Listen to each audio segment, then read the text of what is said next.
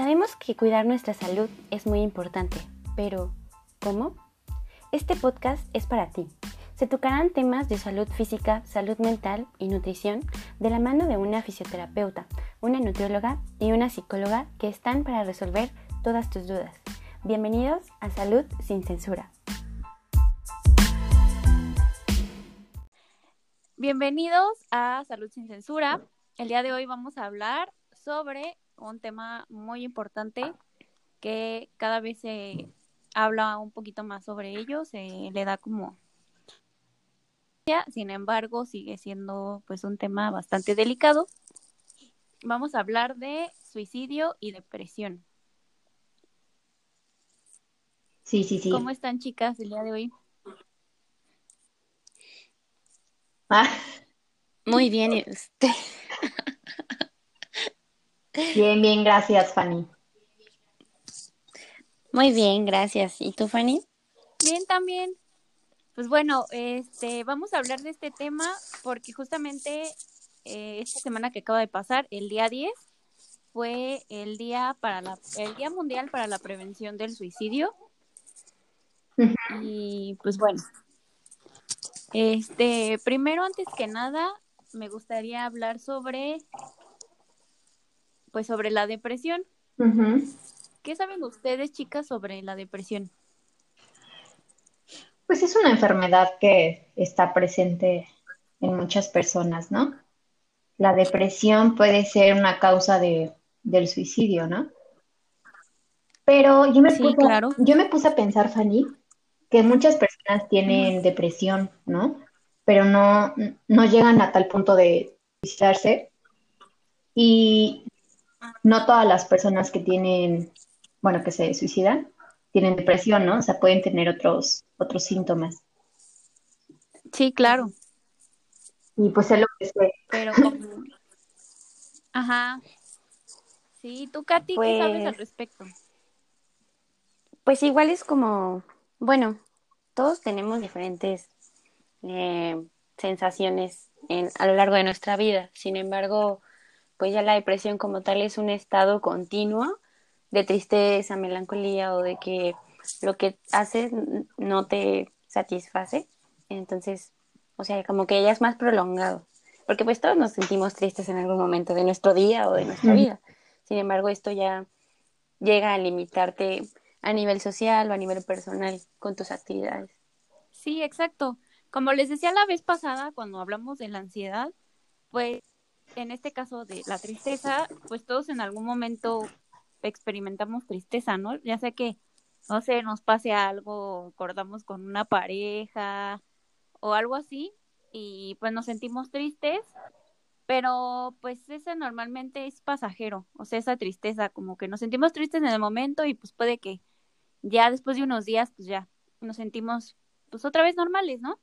Sin embargo, cuando una persona tiene depresión, tiene un estado constante de tristeza. De hecho, en el, en el DSM-5, que es el manual de los trastornos mentales, habla sobre un estado continuo de tristeza de todos los días, casi, más bien, todo el día, casi todos los días. Entonces, imagínense sentirse tristes literal casi todo el día, o sea, de que te despiertas y te sientes triste y todo el día te sientes triste y te duermes sintiéndote triste. Sí, yo me imagino cuando, cuando te sientes mal o estás deprimido por un acontecimiento, como dices, imagínate estas personas que pues, todo su día se sienten así, ¿no? Por, y meses, años. Entonces sí hay que, Hay que tratarse.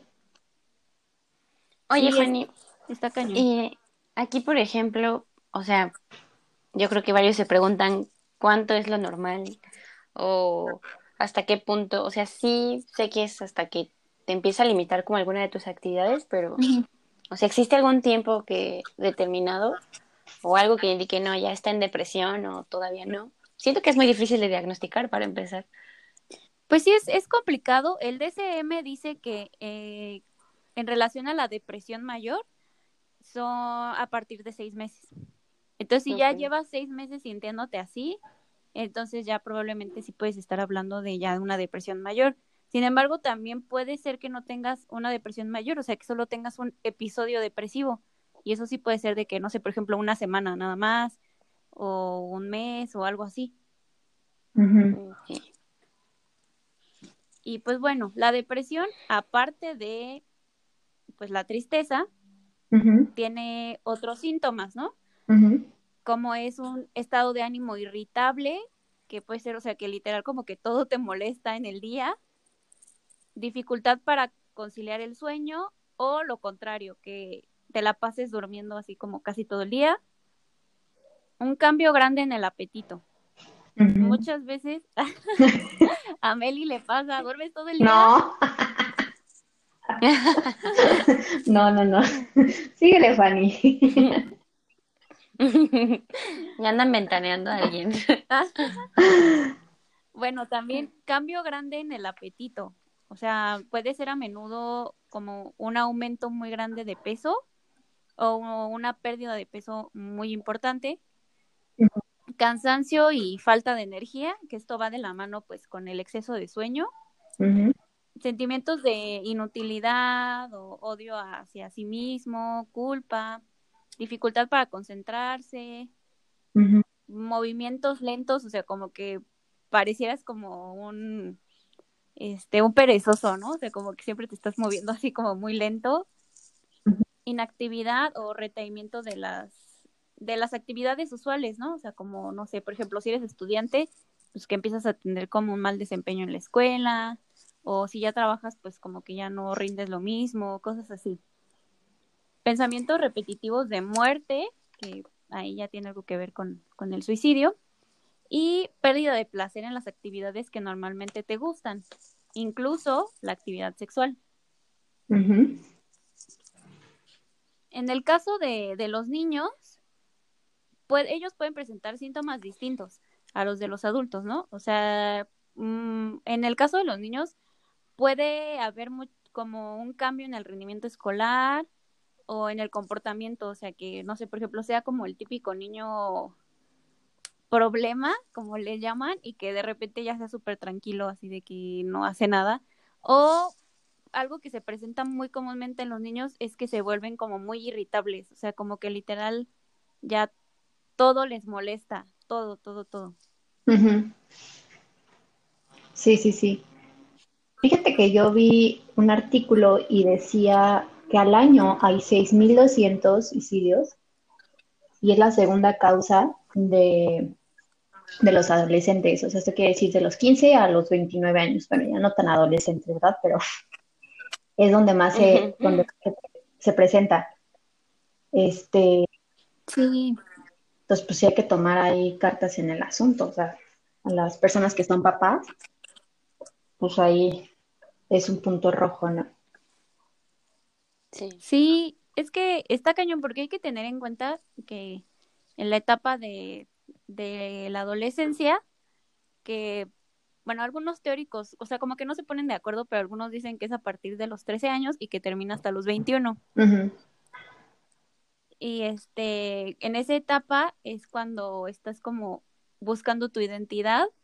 Entonces, pues sí puede ser muy frecuente que, que en una de esas pues te dé depresión, porque aparte también es una etapa en la que las relaciones sociales son muy importantes. Entonces, si no tienes como una aceptación social, pues la vas a pasar muy mal, pues. Yo creo que también es la época, ¿no? O sea, ahorita nosotras y en general estamos como en una época más difícil, o sea, es más competitiva, es más estresante, entonces por eso se pueden dar estos episodios, ¿no? Porque pues ya no es como antes, ¿no? O sea, ahorita ya, ya es difícil, sinceramente, pero pues como dices, tenemos que ir con un especialista, con un psicólogo, con un psiquiatra, con un... ¿Qué otra persona, Fanny?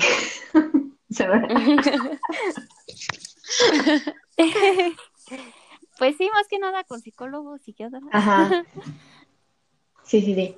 Sí. Y bueno, hay varios tipos, como les decía, hay varios tipos de, depresión. Las principales pues son la depresión mayor, el trastorno depresivo persistente, que ese puede ser como que tengas episodios depresivos como a lo largo de del tiempo eh, depresión postparto, que ya hemos un poquito más o menos tocado el tema cuando hablamos de lactancia materna. El trastorno disfórico premenstrual es controversial porque mucha gente dice que no existe, pero sí, sí existe. O sea, este es muy importante para las mujeres, obvio, porque pues presenta síntomas de- depresivos que ocurren una semana antes de la menstruación y desaparecen después de menstrual. Pero es así de que siempre, una semana antes de que, de que vayas a menstruar, Ujú. tienes síntomas depresivos así, cañón, o sea, de que te, pues literal te, te limita, ¿no? En la vida.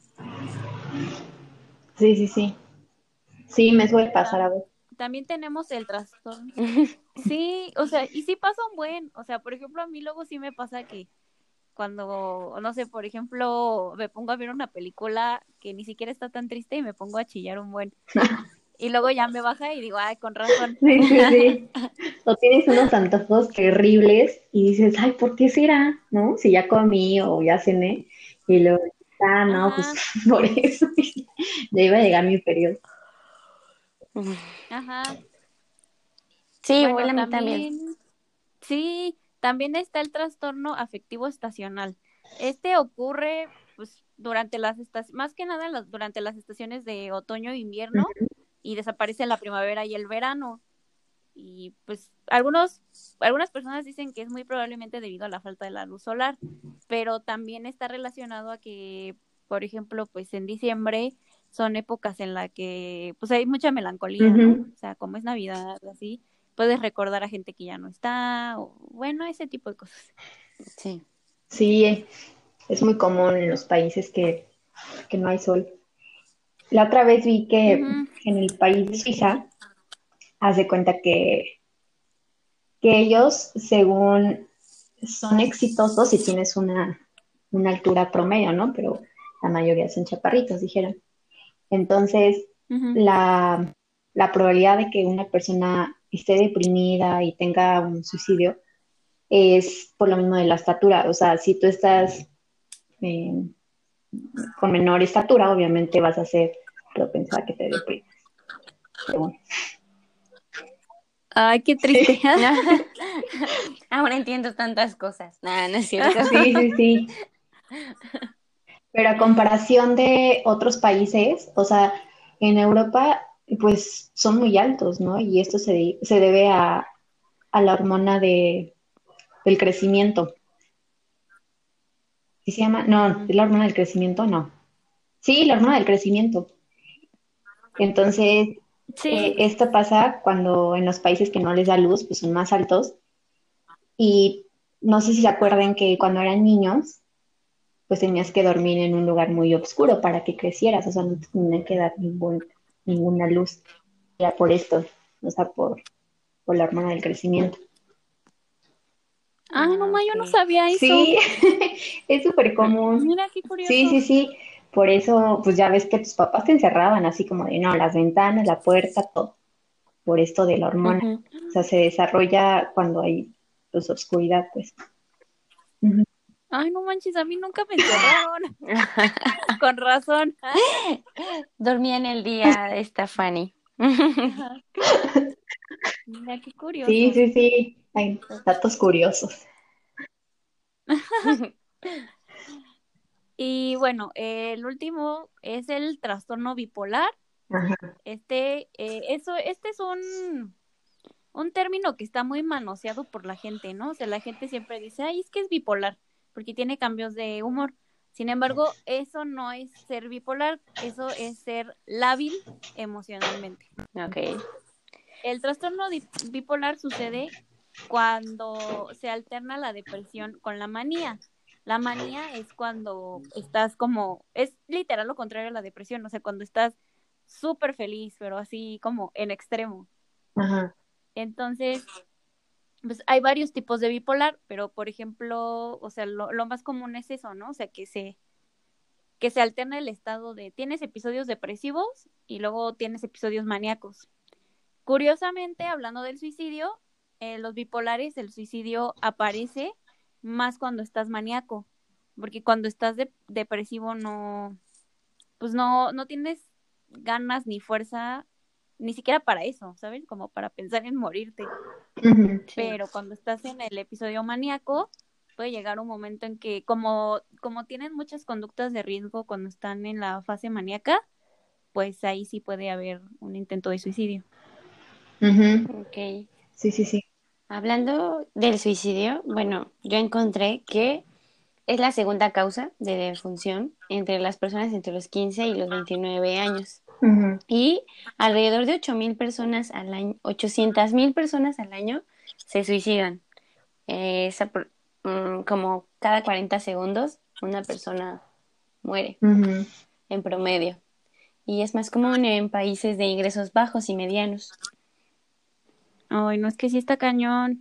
De hecho, no, no sé si han visto, pero bueno, yo sí he visto mucho como noticias, sobre todo aquí en Querétaro, de que, ah, es que se va, se aventó del puente de 5 de febrero y se aventó no sé quién de tal puente y así. Sí. Entonces, o sea, en Querétaro pasa muchísimo. Sí, sí, sí. De hecho, cuando, bueno, cuando yo hice mis prácticas, así como pequeña anécdota, este, las hice en el Centro Estatal de Salud Mental. Y ahí estuve como ayudando a un psicólogo en un grupo de apoyo de riesgo suicida. Y de verdad a mí sí, o sea, me impresionaba, ¿no? Que, que luego de repente estábamos ahí este, en el grupo y, re- bueno, o sea, una vez nos tocó que llegó una señora y ya venía así, venía así como, como hasta cojeando, así como mal. Y ya cuando le preguntaron que, pues, que qué le pasaba, ella di- dijo que se había intentado, o sea, se había cruzado como la calle, pero se quedó como a media calle intentando que la atropellaran Mm. y que dice que un carro sí le pegó, pero que no le pegó tan mal y que ya después cuando dijo, bueno, ok, no me pasó nada, entonces sí voy a ir al grupo. Ay, Mm. no, no, no. Literal, después de ese intento, dijo, bueno, pues me voy al grupo. Sí. Y bueno, causas de la depresión. Eh, la depresión a menudo se transmite de padres a hijos. O sea, es- es- sí puede ser como un factor genético. Eh, o también puede ser pues por comportamientos aprendidos en el hogar, como pues no sé, igual y tuviste una mamá que tenía depresión y tú veías que siempre estaba así triste, siempre estaba decaída y así. Sí, sí.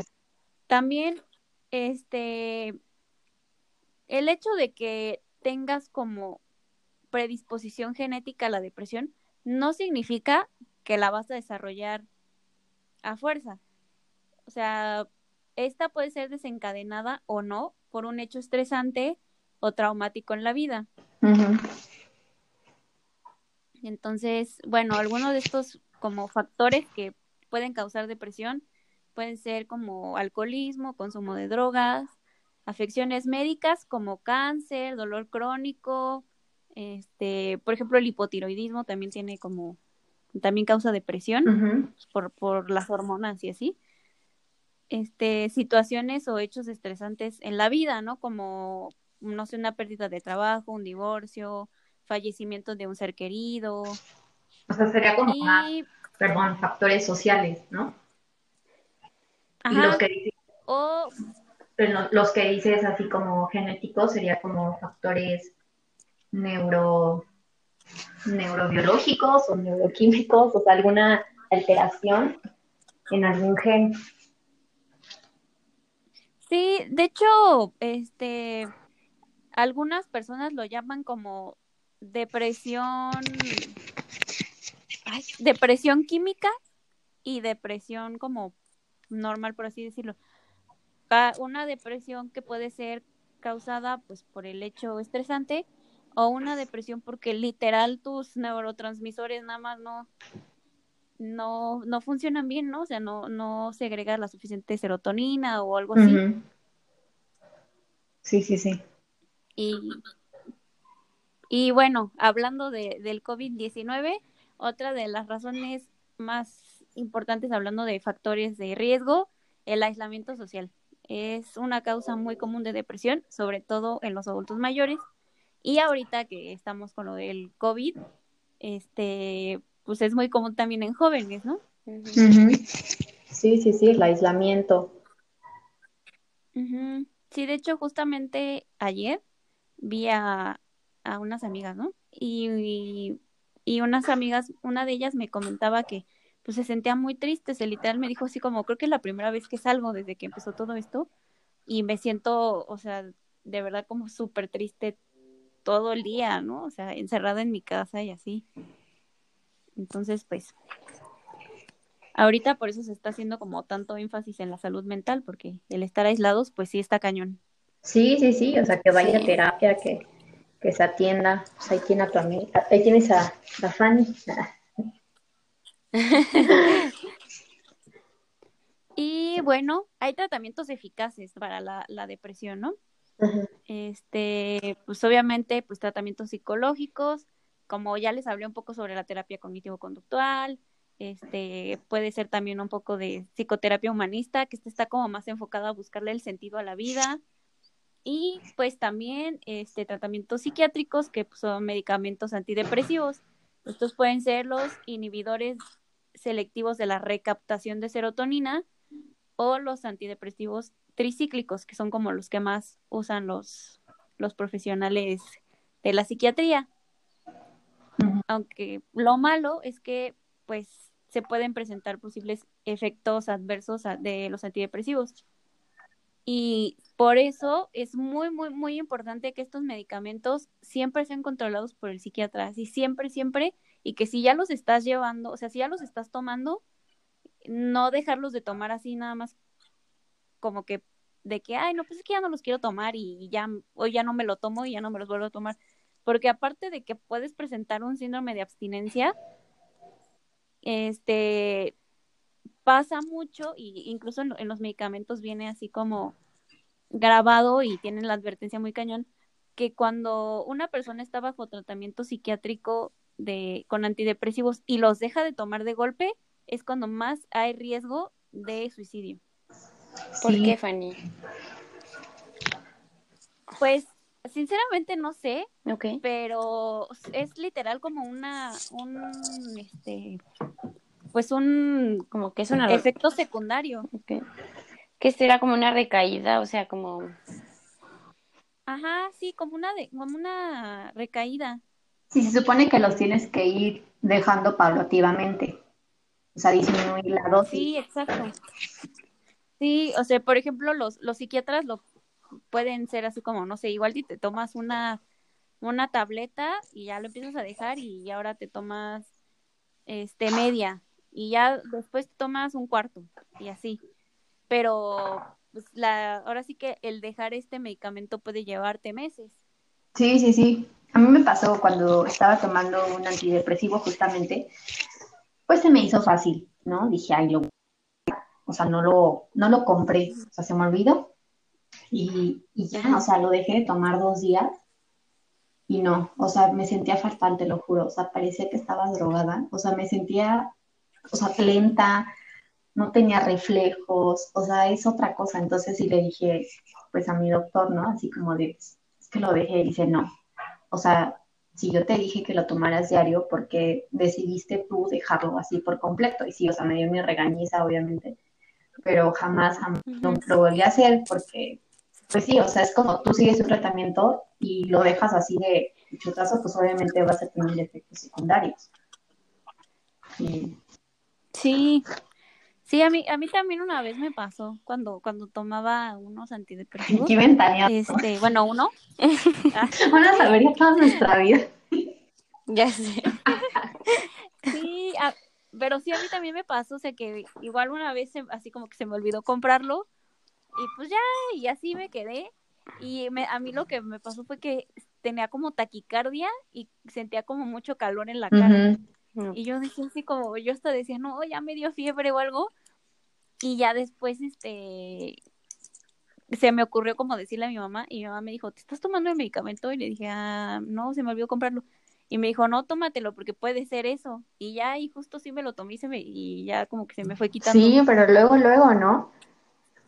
Y eso no quiere decir que seas ya súper dependiente de este medicamento, porque ahorita es eh, como la duda de las personas, ¿no? Así como de, no, pues es que es una droga y ya me voy a hacer dependiente y todo esto, pero pues no, o sea, es por un momento que estás pasando y obviamente pues necesita medicarte el doctor, ¿no? Si es necesario. Y si no, pues ir a terapia. Sí, aunque obviamente pues lo mejor es como las dos cosas, ¿no? O sea, ir a la terapia psicológica y este también tomar el medicamento si es necesario. O sea, muchas veces el, el psicólogo, ellos mismos te canalizan con el psiquiatra. ¿no? Sí, sí, sí. O luego hay veces en que te dicen, pues no, o sea, yo siento que igual y no es tan necesario ahorita que, que te mediques. Sí, sí, sí. Sí, ellos deciden. Pero pues las personas que a veces no pueden salir, yo diría que es mejor que vayan a terapia, ¿no? Terapia con psicólogo, o que se va con su cita por videollamada con el doctor. Sí. Sí. Y pues bueno, ya entrando al tema del suicidio y el comportamiento suicida, pues sabemos que el suicidio es el acto de quitarse la propia vida, literalmente. Y el comportamiento suicida es cualquier acción que pudiera llevar a una persona a eso, a, a quererse matar. Como, por ejemplo, tomarte una sobredosis de, de medicamentos o estrellar tu propio coche a propósito, o como lo que les decía de la señora, ¿no? Que se, se metió así como a plena carretera a ver si la atropellaban. Sí. Sí. Y pues bueno, estas, este, este puede tener como muchas causas. Generalmente pues ocurre en personas con uno o más de, de, pues, de los siguientes factores, ¿no? Que es el trastorno bipolar, que ya les hablé un poco de él, el trastorno límite de la personalidad. Este trastorno es bastante complicado porque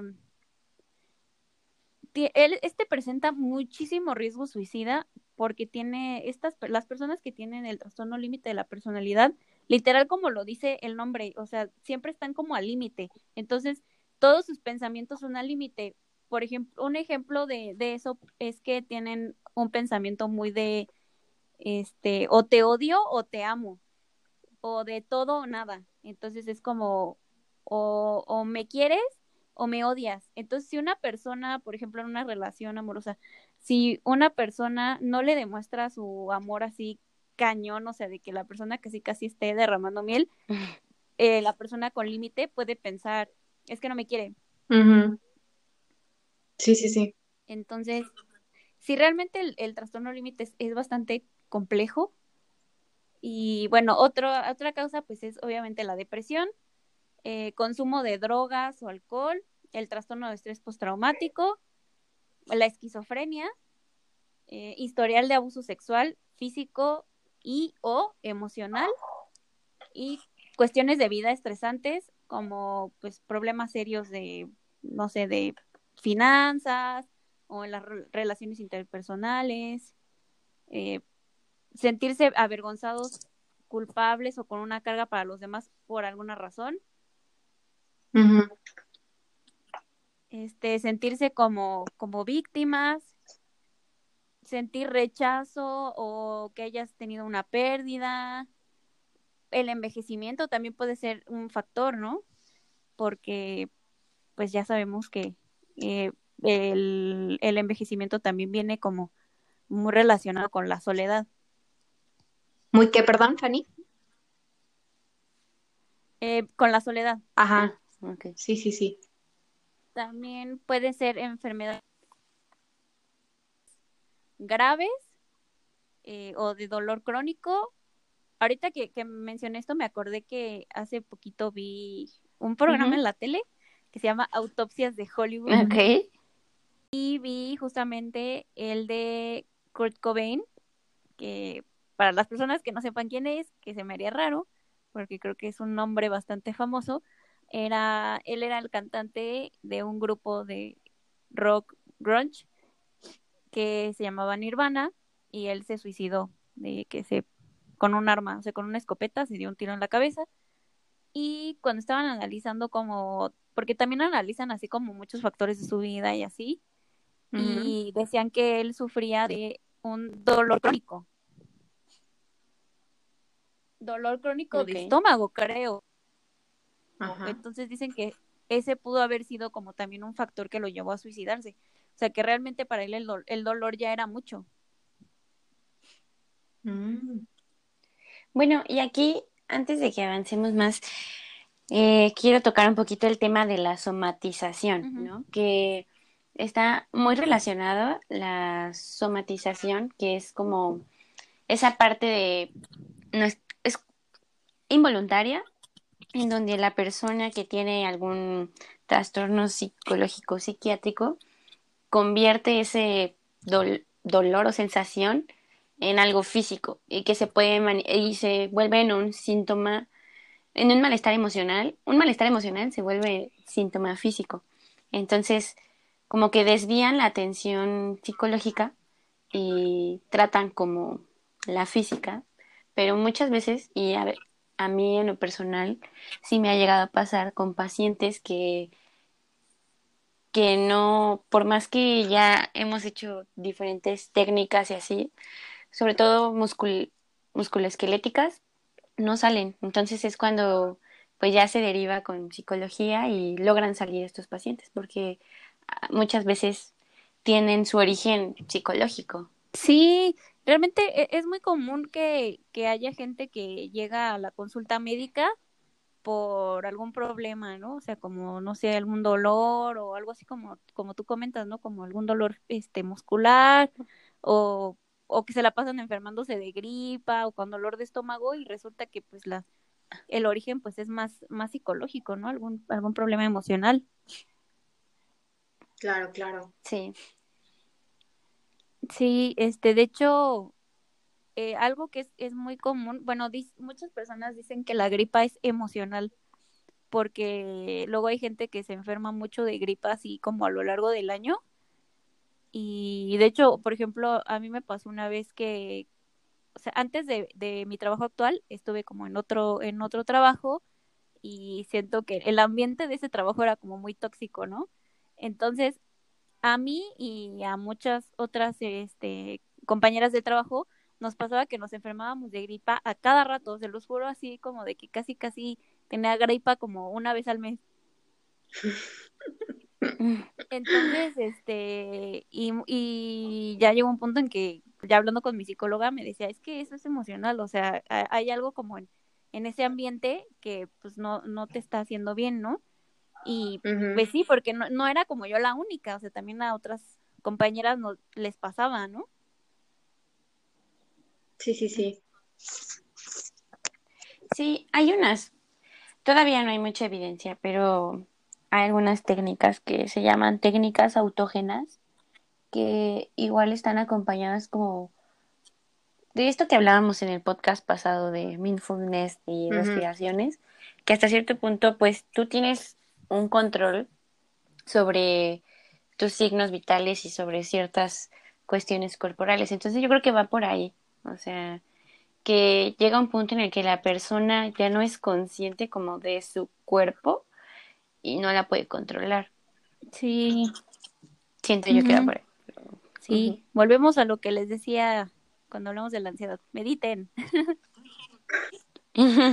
Sí, se escucha muy fácil, pero pues sí, poner atención a todo, a todo tu cuerpo, a lo que te quiere decir, pues sí, está complicado, ¿no? Sí, sí, más porque siempre estamos pensando en mil cosas. Sí, menos en nosotros. Ajá. Y, y bueno, ya volviendo como un poco a, a, a lo del suicidio, pues curiosamente, este, los hombres son más propensos que las mujeres a morir por suicidio. Sin embargo, las mujeres son dos veces más propensas a intentar suicidarse.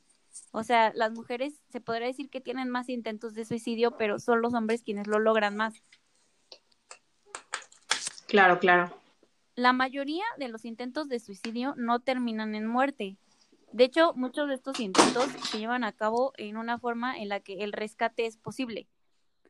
Y pues muchas veces estos intentos son como una llamada de auxilio, que es este lo que pasa pues en el caso de las mujeres, ¿no? O sea, muchas veces se suicidan de una forma que puede llegar a alguien y rescatarlas, ¿no? Como por ejemplo intentar una sobredosis de medicamentos o algo así. Es yo creo que es como lo más común y, y es factible que llegue alguien y que los lleve al hospital o algo, le hagan un lavado y ya se salve. Sin embargo, los hombres, como que los métodos que utilizan son más, este. ¿Agresivos? Ajá, como más, ajá, sí, como Y- más agresivos. Como, pues, Invasivos. como les decía de. Kurt Cobain, ¿no? O sea, que se metió un balazo en la cabeza, o sea, como ya ni de broma te pueden salvar de eso, o sea, ya no. Sí, sí, sí. Sí, yo también había escuchado que es más común que, que tengan suicidio los hombres que las mujeres.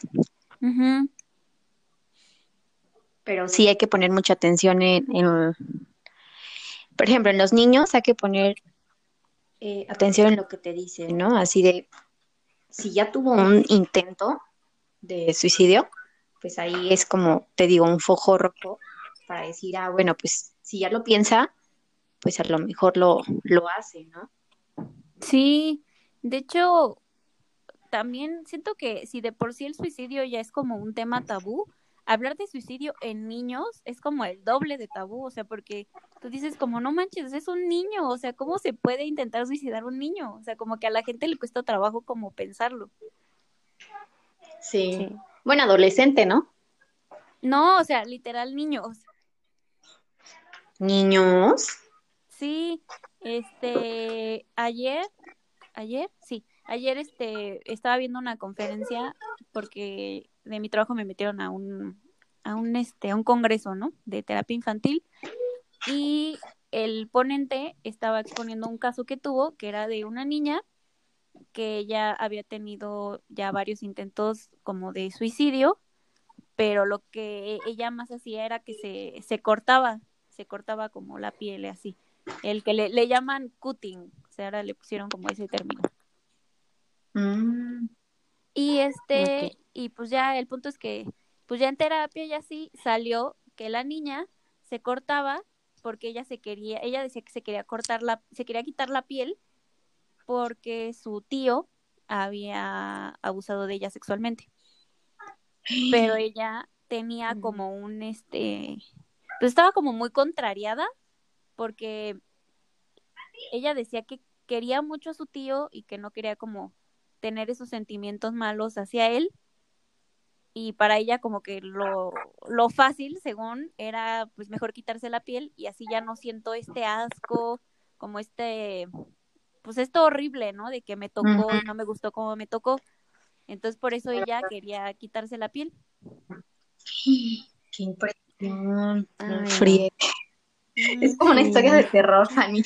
Sí, horrible. Sí, no, no, no. Y bueno, síntomas. ¿Cómo podemos saber que alguien está pensando en, en el suicidio? A menudo, no siempre, una persona puede mostrar ciertos síntomas y comportamientos ah, pues ante un intento de suicidio. Entre ellos puede Ujú. ser tener dificultad para concentrarse o pensar claramente, regalar las pertenencias, no sé, que de repente empiezan a sacar como cosas de su casa y empiezan como a regalar o a donar o así. Hablar acerca de, de marcharse o la necesidad de dejar todos mis asuntos en orden, ¿no? Como, no sé, por ejemplo, no, pues es que alguien joven que ya esté pensando como en su en su testamento o en ver a sus ver a personas que sean importantes para esa para hablar con ellos y dejar como estar sin asuntos pendientes, pues. Un cambio de comportamiento, sobre todo de que mm, sea una persona, por ejemplo, una persona muy ansiosa o depresiva y que de repente aparece como que ya de la nada se curó. Este le llaman como la calma, la calma antes de la tormenta, literalmente. Pérdida de interés en actividades que normalmente le, le solían gustar o, las disfrutaba, tener comportamientos auto- autodestructivos como tomar alcohol en exceso, consumir drogas, eh, el cutting, como les decía de esta niña, ¿no? Que se cortaba la piel, alejarse de, de los amigos o no querer salir, tener problemas pues en el, en el colegio o en el trabajo, hablar, sobre todo hablar acerca de, de la muerte y muchas personas incluso llegan a declararlo, ¿no? O sea, llegan a declarar es- este deseo de hacerse daño o de matarse. Ah, también puede ser que se, se comparen, ¿no? Con personas, no sé, por ejemplo, que conozcan a alguien o incluso sea como una persona famosa y que digan, que sepan que se suicidó y que se comparen con esa persona, ¿no? Sí, ahorita es muy común, Este, es muy común en las redes sociales.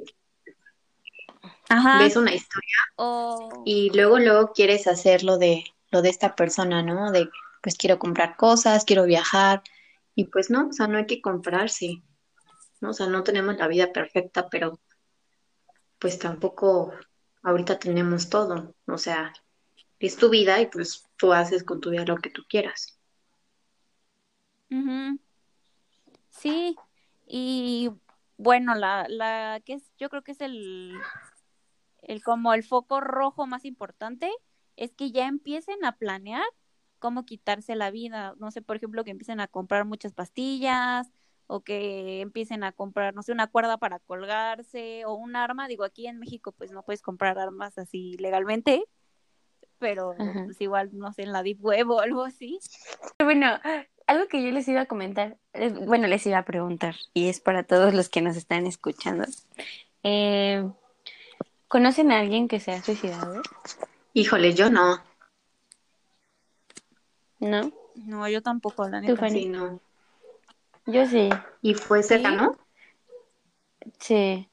Sí, no era una persona cercana, pero ahorita ya que está Fanny compartiéndonos un poco sobre lo que sabe, este, sí tiene algunas cosas que coinciden. Bueno, de hecho, esta persona que yo conozco no tiene mucho que, que se suicidó, fue justo como al mes de que empezó el COVID. La verdad, desconozco si la situación lo haya puesto así, pero este, él era una persona muy alegre, de hecho era, era un señor, ya Mm. estaba grande, pero era muy dinámico, viajaba mucho, era muy libre.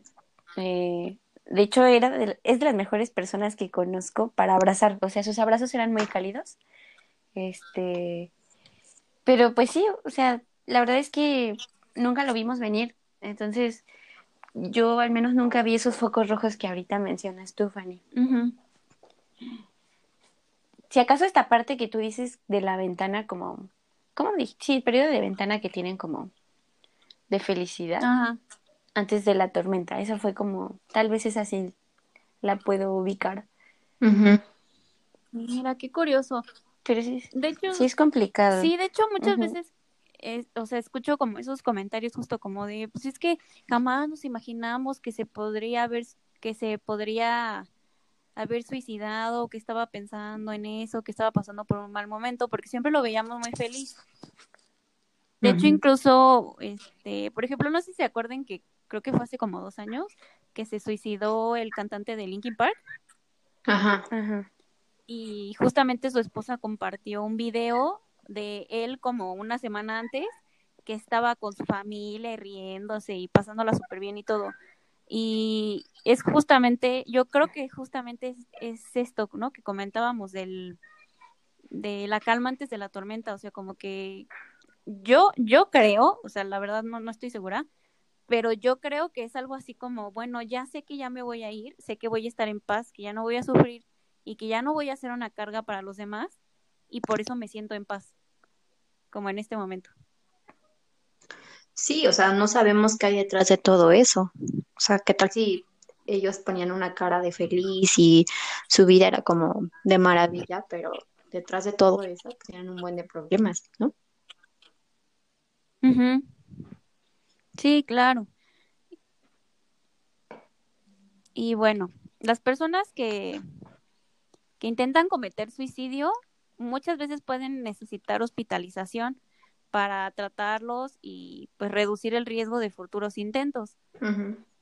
O también puede ser como, pues por ejemplo, ¿no? Como lo que les decía del, del consumo de pastillas, pues, no sé, para que les hagan un lavado estomacal o, o cosas así.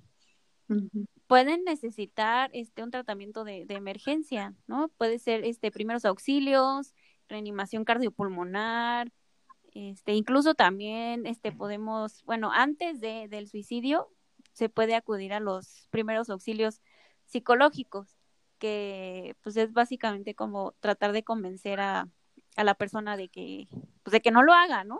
Ujú. También, también ayer que estaba en, en este congreso, un, uno de los ponentes habló de que una vez a él le tocó un niño que se quería aventar, un niño como de 11 años que se quería aventar de, de un edificio. Y pues que ya estaba ahí todos, ¿no? Los paramédicos y los bomberos y la policía, como intentando que, que no se suicidara. Y pero lo que intentaban hacer con él era hablarle, ¿no? O sea, como hablarle directamente. Y lo que hizo este, este psicólogo fue que llegó y llevó como unos juguetes. Entonces él, él el, el, psicólogo se puso como a hablar con, con los juguetes, ¿no? En lugar de hablar con él directamente, se puso como a hablar con los juguetes, así como, como si estuviera hablando con él, pero con los juguetes. Entonces llegó un momento en que el niño se acercó y a él y ya empezó como a jugar con él, pero hablando de, de la situación. O sea, porque muchas veces los niños lo que hacen es que ellos exteriorizan su problema, entonces reflejan como su problema en el juguete. Mm, ok. Entonces, así fue como se evitó que este niño, pues, se matara, ¿no? Claro. No, y aparte el, el ámbito de la, de la familia, ¿no? O sea, cuando una persona que se quita la vida, pues es la culpa, ¿no? De, ay, pues, que no hicimos bien, le dimos todo, ¿no? O sea, como culpas mucho como mamá o como papá o como hermano. Sí, sí, sí, sí. Eso también es algo que, que, bueno, o sea, se debe de tener en cuenta, ¿no? No solo, pues, las repercusiones de la persona que, que se suicida, sino las repercusiones que deja en la familia. Sí, sí, es una Sí. culpa tremenda. Recuerdo que alguna vez, bueno, también puede ser que, o sea, puedes pensar como en cosas, o sea, tú normalmente crees que una persona que acaba de, de sufrir una pérdida porque un ser querido suyo se suicidó, pues lo primero que piensa es como en el dolor, ¿no? De que esa persona ya no esté. Pero puede pasar este, muchísimas cosas por su mente. También me, me acuerdo que alguna vez una maestra en la carrera nos comentó un caso de una familia que se que su hijo mayor se acaba de suicidar. Entonces, esta, esta maestra que es psicóloga, ella estaba como, creo que trabajaba como en, en la policía o algo así. Entonces llegó la policía como para pues, hacer la declaración y todo, y ella iba como justamente para aplicar los primeros auxilios psicológicos. Entonces, estaba hablando con la señora y curiosamente a la señora, o sea, la mamá de- del chico, lo que más le preocupaba era que no tenían dinero para el velorio. Entonces ella decía, es que no sé qué voy a hacer porque no sé qué, o sea, no sé qué voy a hacer con, con el cuerpo de mi hijo porque no tengo dinero para cremarlo, ni para enterrarlo, ni para nada. Qué ¿Y qué extraño. hicieron? Sí. Pues ya no, no supe qué hicieron, nada más eso fue lo que nos contó. Ah, pero, pero sí, o sea, tantas cosas que, que conlleva esto, ¿no? O sea, no solo es como que, ah, la persona se suicidó y ya, sino que aparte, pues, lleva como todos estos sentimientos de, de la familia, sentimientos de culpa, incertidumbre o esto, ¿no? Lo de que, pues, es que no tenemos dónde enterrarlo, no teníamos nada preparado, ¿no? Para una situación así. Sí, sí, sí. Sí. Hay un, eh, un terapeuta que se llama Aaron Beck y tiene varios libros de, de todo esto del suicidio. Y él dice que hay una triada negativa cognitiva, según. Entonces, estas, o sea, si tienes como estos tres puntos, es probable que, que puedas este, tener un episodio de, de suicidio, ¿no? Dice que hay una visión negativa del mundo, o sea, todo lo que pasa a tu alrededor, pues lo ves, lo ves mal, ¿no? Dos, es que hay una visión negativa de sí mismo, o sea, de que no vale nada, de que pues nunca va a triunfar, nunca, no tiene metas, pues. Y el último dice que hay una visión negativa del mundo. Ah, no, esa ya la dije, ¿verdad? Sí, fue la primera. No, más bien de, del futuro. O sea, que no ve nada, eh, o sea, que no, no tiene ningún futuro. O sea, dice, pues no voy a hacer nada más adelante. O sea, como digo, metas, ¿no? Entonces, si tú tienes estos tres puntos, según él, es probable que tengas un episodio. Pero, Sí, pues no sé qué diga nuestra, nuestra psicóloga Fanny. sí, sí, sí, sí conozco a Beck. ¿Ah, sí?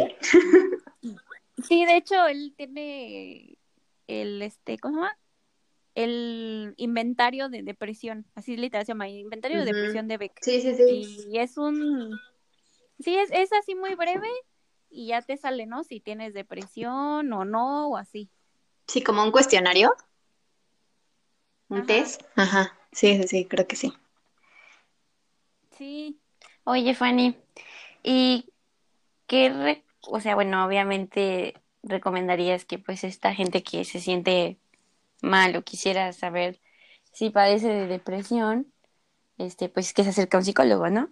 Pero a veces como que les da pena, miedo. Y como que yo he visto en redes igual que suben varios como test. ¿Hay algún test que recomiendes así como para que uno se retroalimente y vea la, como que a veces necesitamos que algo externo a nosotros nos diga, sí, esto está mal, entonces ya ve a atenderte. O sea, algún test que recomiendes o algo así. pues podría ser ese, el, el inventario de eh, depresión de Beck. Hay de, de depresión y de ansiedad, hay de los dos. Y lo puedes encontrar en internet, o sea, súper fácil. Y tú mismo te puedes calificar y todo, porque ahí dice, o sea, como cuántos puntos indica depresión, cuántos puntos indica que no, y así. Mm. Ah. Entonces, como sí, como dices, como que creo que ya una vez que lo ves, así como ya en, en el papel incluso, puedes decir como, ah, no, entonces igual y sí necesito ayuda, ¿no? Claro, Sí. sí, es muy importante Y, ir a la terapia. y pues bueno, sí, sí, sí. Y pues bueno, eh, cerca de un tercio de las personas que tratan de suicidarse eh, lo van a intentar de nuevo, dentro de un periodo de un año o menos. Y cerca del 10% de las personas que amenazan o intentan suicidarse, finalmente sí se quitan la vida.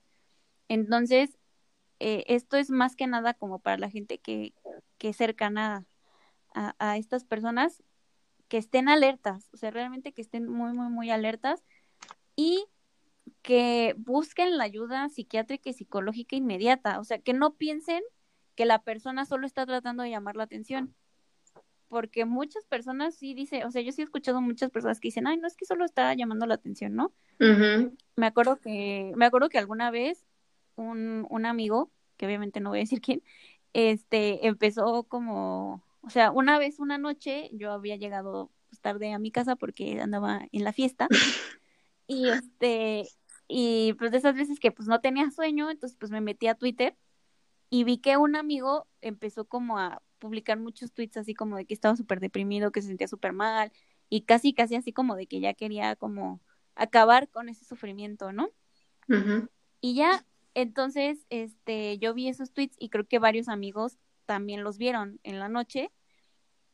Y al día siguiente, pues, hablando con uno de estos amigos, le dije, oye, es que sí viste lo que este amigo publicó y así. Y algunos sí dijeron como, no, es que yo creo que nada más está llamando la atención. Sí, es muy, muy importante eso, ¿no? O sea, la- las personas pues no quieren llamar la atención, o sea, es algo que sienten y pues que les está pasando, ¿no?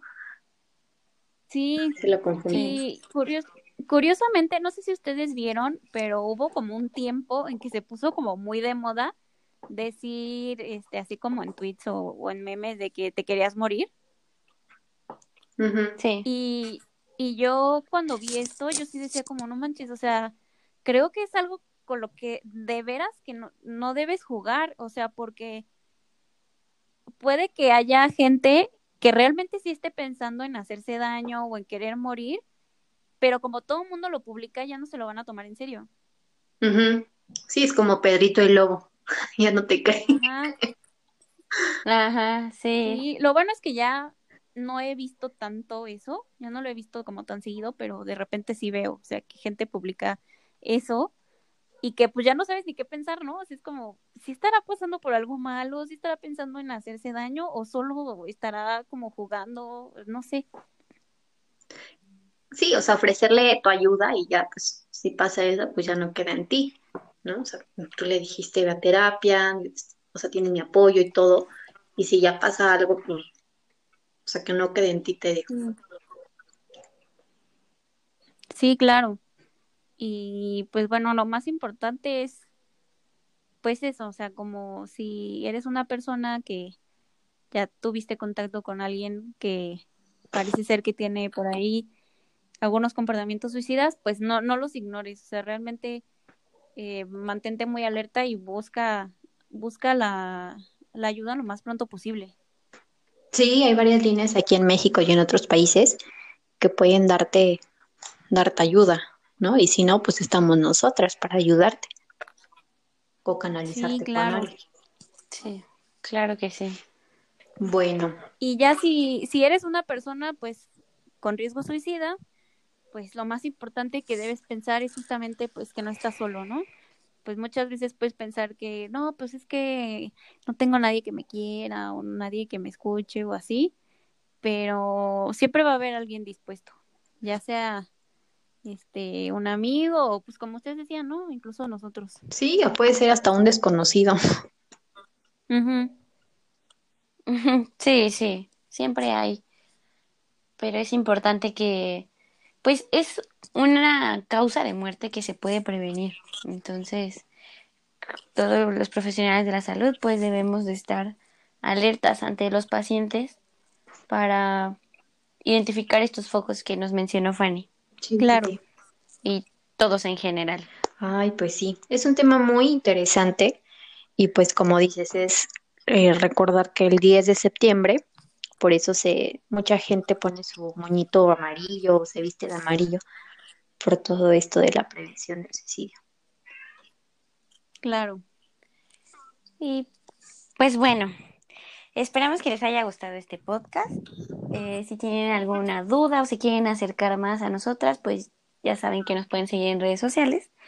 Y les queremos compartir que nuestro próximo podcast se llamará Desmadre Tricolor. Festejando nuestras Tiene un nombre chistoso. ¿cómo no? Exactamente. De- el nombre realmente suena chistoso, pero lo que queremos aquí es recalcar pues los diferentes puntos de la salud del mexicano, porque creo que el mexicano tiene hábitos de salud que a veces no están tan bien, tanto psicológicos como nutricionales, como de movimiento. Este, e igual, de igual forma, pues compartir puntos buenos, ¿no? Con respecto a la salud del mexicano, compararnos un poquito con respecto a los demás y sentirnos pues orgullosos por, por pertenecer a esta nación. Claro, claro. Sí, varios temas ahí que abordaremos. Yo voy a abordar de los antojitos mexicanos. Les voy a adelantar algo. Ahorita, Sí, a ver, o sea, es la época un- de, de los antojitos que del pambazo, los tacos dorados, las enchiladas. Ya se me antojaron, ¿eh? Ay, qué rico. Ay, sí. Pero sataniza- este, satanizamos, ¿eh? Satanizamos mucho estos alimentos cuando en verdad, o sea, si los consumes una vez em, porque por mes o una vez cada 15 días no es malo, ¿no? O sea, son los alimentos industrializados. Entonces, yo creo que hay mucha, mucha comida rica aquí en nuestro país, pero pues no, no la sabemos valorar y no nos sabemos cuidar. O sea, no, no tenemos un control de esta comida, entonces por eso hay tanta obesidad, por, por eso hay tanto sobrepeso. Sí, de hecho, o sea, la comida mexicana es muy, muy pura, ¿no? Y creo que cada vez se pierde más esa tradición y se, se le apuesta más a la comida industrializada o el fast food. Sí, como que nos hemos agringado mucho. Sí, eso, No, eso. sí, Sí, o sea, ya no. es momento Ajá. de... Ajá. Ah, Tú sí, me sí, sí, o sea, Rappi, Didi, Uber Eats, o sea, ya es todo elaborado, ¿no? O sea, ya, ya tenemos todo a, a nuestra puerta de la casa. Robin saludando otra vez. Bien, ya hacía falta que nos saludara. Despidiéndose. Sí, exacto. Me está despidiendo a todos. Pero bueno, no se pierdan entonces el próximo podcast de, de, de- de Desmadre Tricolor. Yay. Bueno, pues nos vemos la siguiente semana. Bueno, Chao. Nos vemos. Adiós. Bye.